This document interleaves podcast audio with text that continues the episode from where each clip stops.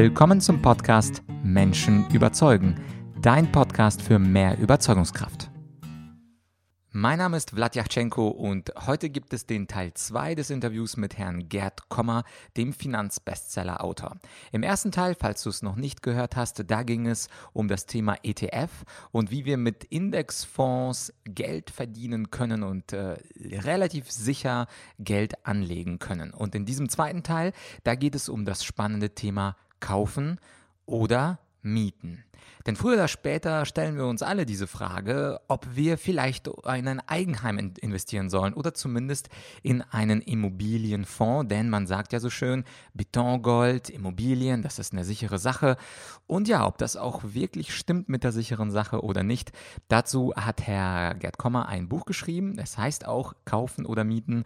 Und in diesem Interview geht es eben um diese große Frage, Kaufen oder Mieten.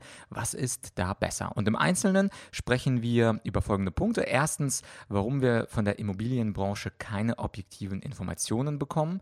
Zweitens, ob man im wachsenden Immobilienmarkt jetzt investieren sollte. Drittens, warum Immobilien einen besseren Ruf haben als Aktien. Viertens, welche Websites Herr Gerd Kommer empfiehlt ganz generell, ähm, um seinen finanziellen IQ zu steigern. Und äh, als letztes sprechen wir noch über die Gefahr der Finanzpornografie spannendes Wort. Dazu, wie gesagt, am Ende einige Einsichten. Das war es an Anleitungen. Jetzt viel Spaß beim Interview und bei der Gretchenfrage kaufen oder mieten. Und da gibt es ja auch Ihr zweites Buch und das ist eine schöne Überleitung mit dem Thema Stichwort Immobilien. Ähm, da haben Sie auch ein äh, Buch zugeschrieben, das heißt Kaufen oder Mieten. Das kann man, glaube ich, nicht besser nennen, wenn man sich die Frage stellt, was soll ich machen, kaufen oder mieten? Also äh, Kompliment für einen äh, sehr passenden Titel. Und da schreiben Sie etwas, was, was mich äh, auch sehr überrascht hat und mir die Augen geöffnet hat, äh, was wirklich die Renditen von äh, Immobilien anbetrifft. Ich, ich kenne das so als Laie, dass es manchmal ja Exposés gibt von Maklern, Immobilienmaklern und die schreiben dann Zahlen rein, zum Beispiel 4% Rendite. Und dann gibt es da eine Immobilie, die steht irgendwo am Rande von Leipzig und ich habe mich nie wirklich gefragt, was ist denn, was bedeutet denn diese Rendite? Das ist, das, zum einen ist das ja eine Bruttorendite, wo man also äh, die Inflation von, sagen wir, 2% dann abziehen muss. Und wenn man dann noch die Instandhaltungskosten abzieht, von denen Sie dann auch in diesem Buch sprechen, dann sind wir ganz schnell bei 0% Rendite bei so einer, äh, bei so einer Immobilie. Und äh, da machen natürlich die, Immobil die Immobilienbranche äh, leicht, ich würde mal sagen, ich ich habe ja das Buch Schwarze Rhetorik geschrieben, aber eine sehr schwarz rhetorisch verdeckte Politik, wie sie uns äh, verleiten, Immobilien zu kaufen. Ähm, letzte Zeit, und ähm, dazu gleich die Frage, ist ja die Situation aber schon so, dass die Zinsen sehr günstig sind und gleichzeitig auch, dass ja, die Preise steigen und man kann vielleicht auch annehmen, dass sie weiter steigen werden. Wie sehen Sie das denn aktuell Stand 2019? Ähm, Rendite immer noch 0% und es lohnt sich wenig oder was ist da Ihre Sichtweise? Also letztlich, ähm, wenn Sie mit jemandem aus der Immobilienbranche sprechen oder jemand äh, aus einer Bank, der Ihnen potenziell einen Immobilienkredit verkaufen oder vermitteln möchte, dann können Sie nicht objektive Informationen erwarten. Diese Leute sind hochgradig Interessenkonflikt behaftet, Makler, äh, Kreditvermittler, Architekten, Bauherren, äh, Bauträger, also, also äh, Projektentwickler äh, für Immobilienprojekte und so weiter. Also mit anderen Worten, ähm, äh, das ist wie wenn Sie zum Gebrauchtwagenhändler gehen, der auf seinem Hof 120 äh, Gebrauchtwegen stehen hat und ich hoffe, Sie würden da nicht hingehen und glauben, Sie bekommen objektive Informationen über diese 120 Fahrzeuge. Na, so ist es äh, mit allen, die in der Immobilienbranche äh, tätig sind und am Verkauf äh, von, von Immobilien verdienen, direkt oder indirekt. So, das mal vorausgeschickt. Ähm, Immobilien als Assetklasse, Wohnimmobilien jetzt erstmal, sind bei weitem nicht so rentabel oder so der, der, der Rendite-Risiko-Trade-off, also die Verbindung aus Rendite sollte man ja nie isoliert betrachten, sondern sie auch zum, irgendwie zum, zum Risiko, das mit dieser Rendite verknüpft ist, äh, in Verbindung äh, setzen oder zusammen das betrachten. Also dieser Rendite-Risiko-Trade-off, der ist bei weitem, bei weitem nicht so attraktiv, wie er von der Immobilienbranche dargestellt wird. Weder in den letzten zehn Jahren noch in den letzten 100 Jahren. Und wer sich die Mühe macht, die Zahlen mal genauer anzuschauen, der wird zu keiner anderen Schlussfolgerung kommen können. Immobilien sind in der Hinsicht so ein bisschen ein schwierigeres Thema als Kapitalmarktanlagen, weil die Daten, die empirischen Daten, die statistischen Daten zu Immobilien ähm, nicht so leicht verfügbar sind, äh, wie das jetzt bei Aktien oder, oder Gold oder Devisen, Wechselkurse, ähm, Anleihen, Zinsen und so weiter der Fall ist, aber, oder Rohstoffen. Aber letzten Endes gibt es diese Daten auch. Und in meinen Büchern sind sie drin. Kurzfristig, die letzten 10 Jahre, die letzten 50 Jahre, die letzten 100 Jahre. Was jetzt konkret äh, Deutschland anbelangt oder die aktuelle Situation im deutschen Wohnimmobilienmarkt, ist einfach die, äh, Wohnimmobilien in Deutschland sind inzwischen äh, zumindest in den attraktiven Städten, in denen wir alle leben wollen. München ist natürlich eine davon, mhm. aber auch Berlin, Düsseldorf, Frankfurt, Stuttgart, Köln, Hamburg und eine Reihe von anderen äh, Städten äh, extrem hoch bewertet. München ganz, ganz außerordentlich hoch bewertet. Das wird partiell ausgeglichen durch die günstigen Zinsen, das ist richtig, die sind extrem günstig. Das, deswegen haben wir hier sozusagen zwei äh, gegenseitige, gegenläufige äh, Pole, also sehr, sehr hohe Preise, mit Ausnahme vielleicht von äh, absoluten Randlagen wie jetzt. Wir müssen ja keine nennen, aber ja, Randlagen äh, von Randlagen, also sagen wir, aber auch ganze Regionen, nennen wir jetzt Brandenburg, Mecklenburg-Vorpommern. Ich hoffe, da fühlt sich niemand auf den Schlips getreten. Dort sind Immobilien natürlich im, auf dem Land ähm, immer noch sehr, sehr billig. Mhm auch jetzt noch nach zehn Jahren Immobilienboom in Deutschland.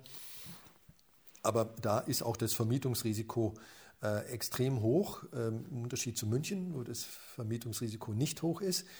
Ähm, und äh, dann ist auch die Frage, wenn Sie das äh, Objekt selber nutzen wollen, wollen Sie halt da leben. Ne? Will, will, halt äh, keiner. Deswegen ist, äh, oder relativ ist die Nachfrage gering, deswegen sind auch die Baulandpreise sehr niedrig dort. So, und ähm, wenn Sie heute in, in, München, jetzt nehmen wir halt wieder den Extremfall, äh, es ist nicht überall so extrem wie, wie, wie München, äh, eine, eine, Eigentumswohnung kaufen oder, oder ein Reihenhaus, dann zahlen Sie extrem hohe Preise. Ähm, ja, sie sind günstig zu finanzieren, aber diese günstigen Kreditzinsen gleichen diese hohen Preise nicht, aus, nicht ausreichend aus. Ne? Und ähm, wenn Sie natürlich äh, sehr viel Eigenkapital mitbringen und ähm, im günstigsten Fall gar keinen Kredit brauchen, dann, dann sieht es wieder ein bisschen anders aus. Mhm. Ähm, wer heute glaubt, dass er äh, nach zehn Jahren Immobilienboom in Deutschland äh, mit Immobilien sehr gut verdienen wird, in die Zukunft gerichtet, äh, äh, mit Vermietungsimmobilien im, Wohn-, im Wohnbereich, darüber haben wir jetzt in erster Linie gesprochen, der könnte in fünf Jahren böse aufwachen. Mhm. Und Sie haben ja in dem Buch auch, ich finde, einen schönen Vergleich äh, zwischen Mieter, äh, also der Eigenheimbesitzer und Mieter. Und da äh, versuchen sie Äpfel mit Äpfeln zu vergleichen, nämlich dass der, ähm, der Mieter tatsächlich das Geld, was er in der Alternativwelt hätte, sofort den ETF anlegt mhm. und dann die ETFs bespart äh, regelmäßig. Und der Eigenheimbesitzer, der zahlt die Annuitäten ab. Mhm. Und ähm, in Ihrer Tabelle, es, Sie, haben, Sie haben ja zwei Gedankenexperimente, gewinnt der Mieter entweder ausschließlich oder sehr, sehr häufig ähm, nach Ihren Tabellen. Das ist ja etwas, was man in den Medien überhaupt nicht hört. Also die Medien und auch die Eltern sagen ja immer wieder Sohn oder Tochter oder wer auch immer, das ist Betongold, das ist ganz fest, du sollst das machen. Was glauben Sie, obwohl diese evidenzbasierte und mathematische Rechnung ja da ist und wahrscheinlich sind Sie auch nicht der Einzige auf der Welt, der diese Rechnung jemals aufgestellt hat, warum ist es immer noch im Jahr 2019 so, dass niemand über die relativ risikoreiche Geschichte von Immobilieninvestments spricht, können ja durch Bebauungsplan ein Auto durchfahren. Ich war vor kurzem in einer Region, wo die dritte Startbahn gebaut wird und jede 20 Sekunden Flugzeuge, das hat man ja als Risiko immer, immer ähm, mehr oder weniger dabei. Warum ist es so, dass ähm, diese evidenzbasierte Diskussion nicht stattfindet und stattdessen Bücher wie investieren in Immobilien, 101 und ich bin in drei Jahren reich mit Immobilien. Und es gibt auch Channels ähm, bei YouTube und es gibt Blogger. Warum setzt sich die Wahrheit nicht durch, sondern warum setzt sich das Fake-Wissen durch? Also da ist natürlich ein abendfüllendes äh, Thema sozusagen, das äh, zu beantworten, aber so ein paar Highlights. Also 100 Prozent von uns leben in Immobilien, entweder als Eigentümer oder als Mieter. Also äh, Immobilien sind etwas wie Brot oder Butter oder sowas, mit dem wir mhm.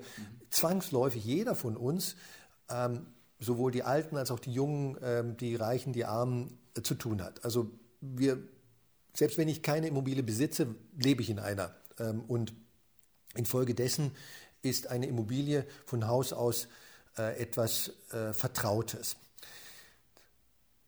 Was, man, was einem vertraut ist, das liegt näher. Das, das, äh, dem, das liegt näher im Sinne von, passt das in mein Leben? Könnte ich mir, also jetzt in dem Sinne, im Sinne von kaufen, könnte ich mir sowas selber anschaffen? Weil ich, weil ich ja, also selbst als Mieter äh, ja, mitkriege, was, so, selbst als Mieter äh, kommuniziert man mit, äh, mit allen möglichen Leuten, ähm, zum einen natürlich, was man als Miete bezahlt, also das ist ein quantitativer Aspekt, aber auch, was wäre diese Immobilie, die ich derzeit miete, was, wär, was würde die mich kosten, wenn ich sie kaufen würde oder sowas. Also, so.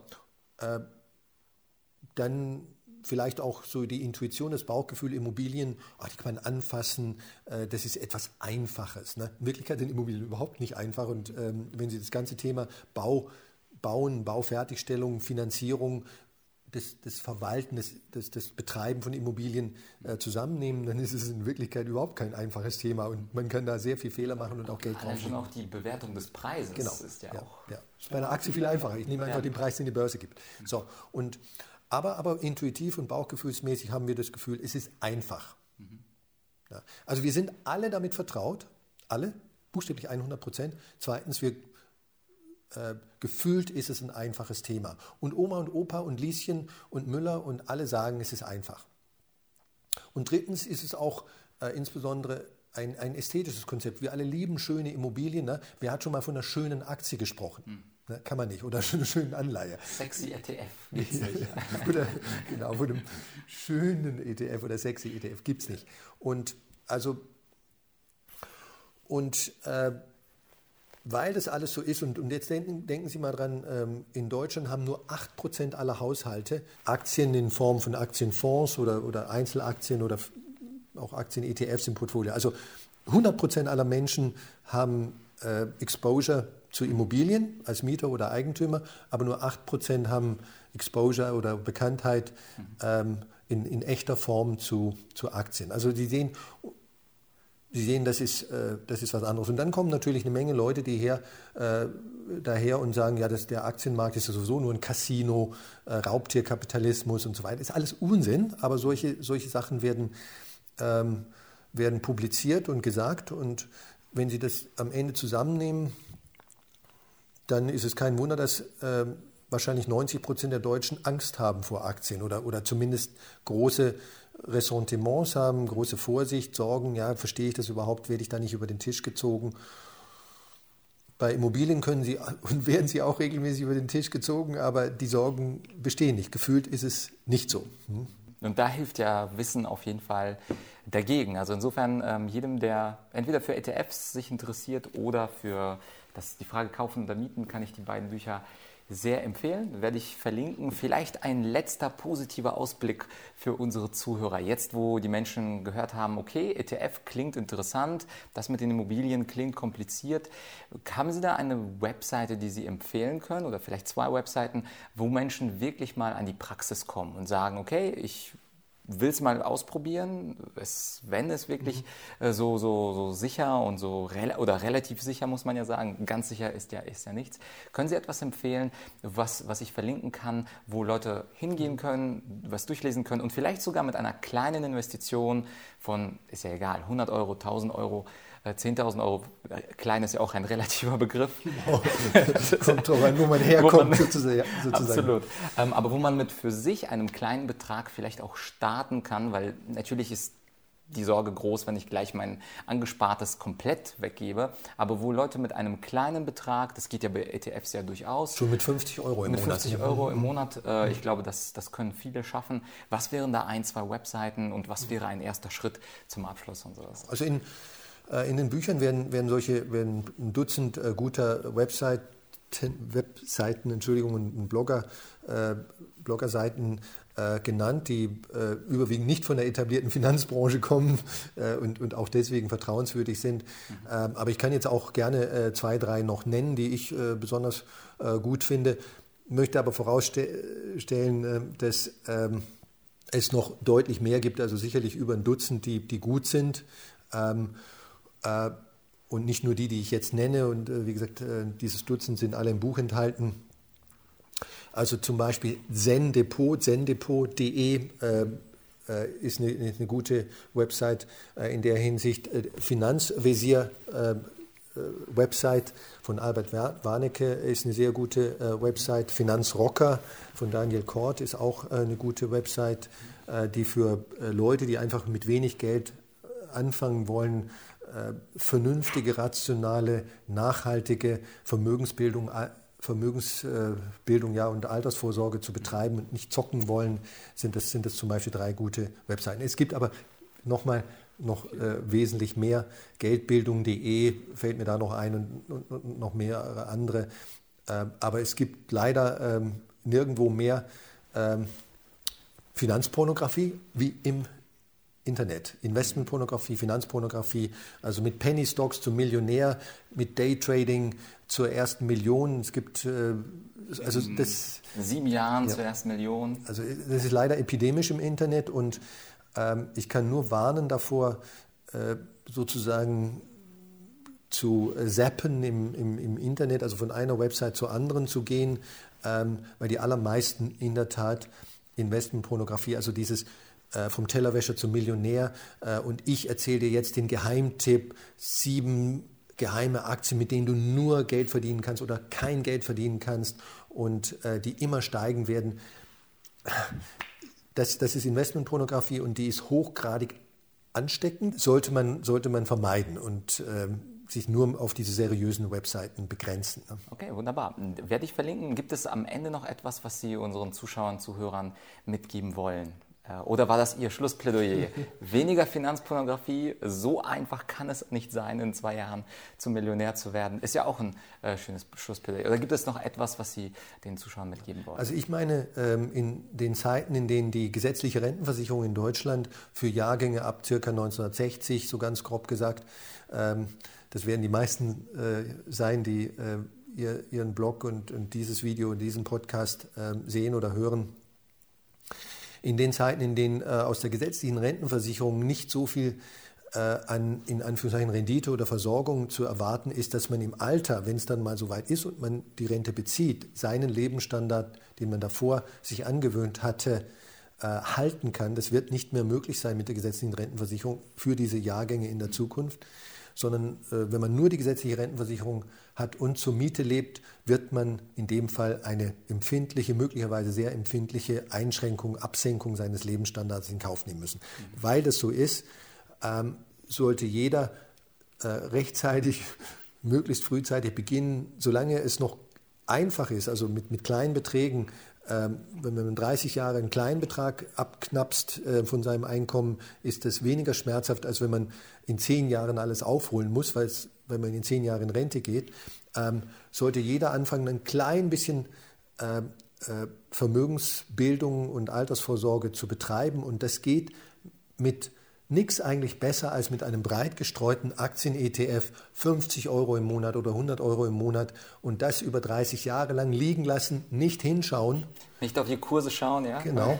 Ähm, und es ist sehr, sehr wahrscheinlich, dass, äh, dass das eine oder sogar die beste Form der Altersvorsorge ist äh, in 30 Jahren. Wir wissen alle nicht genau, was in der Zukunft sein wird, aber solange sie global streuen, äh, ist, haben sie das Maximum an Risikosenkung eigentlich getan, was sie, was sie tun können. Mhm.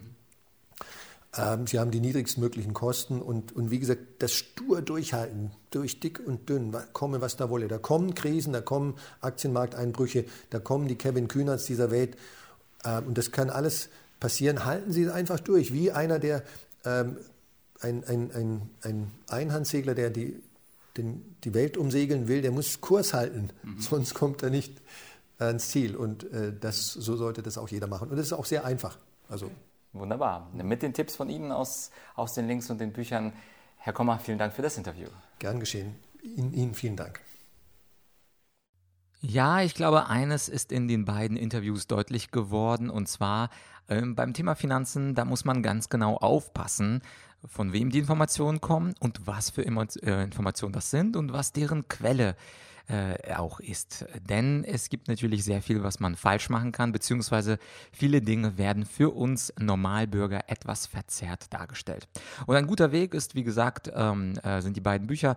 Ich habe sie beide komplett gelesen. Ich fand sie beide sehr klar geschrieben äh, und beide ähm, sehr interessant. Also sowohl das Buch Souverän investieren als auch das Buch Kaufen oder Mieten. Äh, meine absolute Empfehlung, wenn dich das Thema Geld und Geldanlage aktuell interessiert. Äh, Nächste Woche gibt es dann wieder eine Solo-Folge und ein weiteres spannendes Interview. Und für dieses Mal sage ich Tschüss, hab ein gutes Wochenende und natürlich abonniere meinen Podcast, falls du es noch nicht gemacht hast. Dein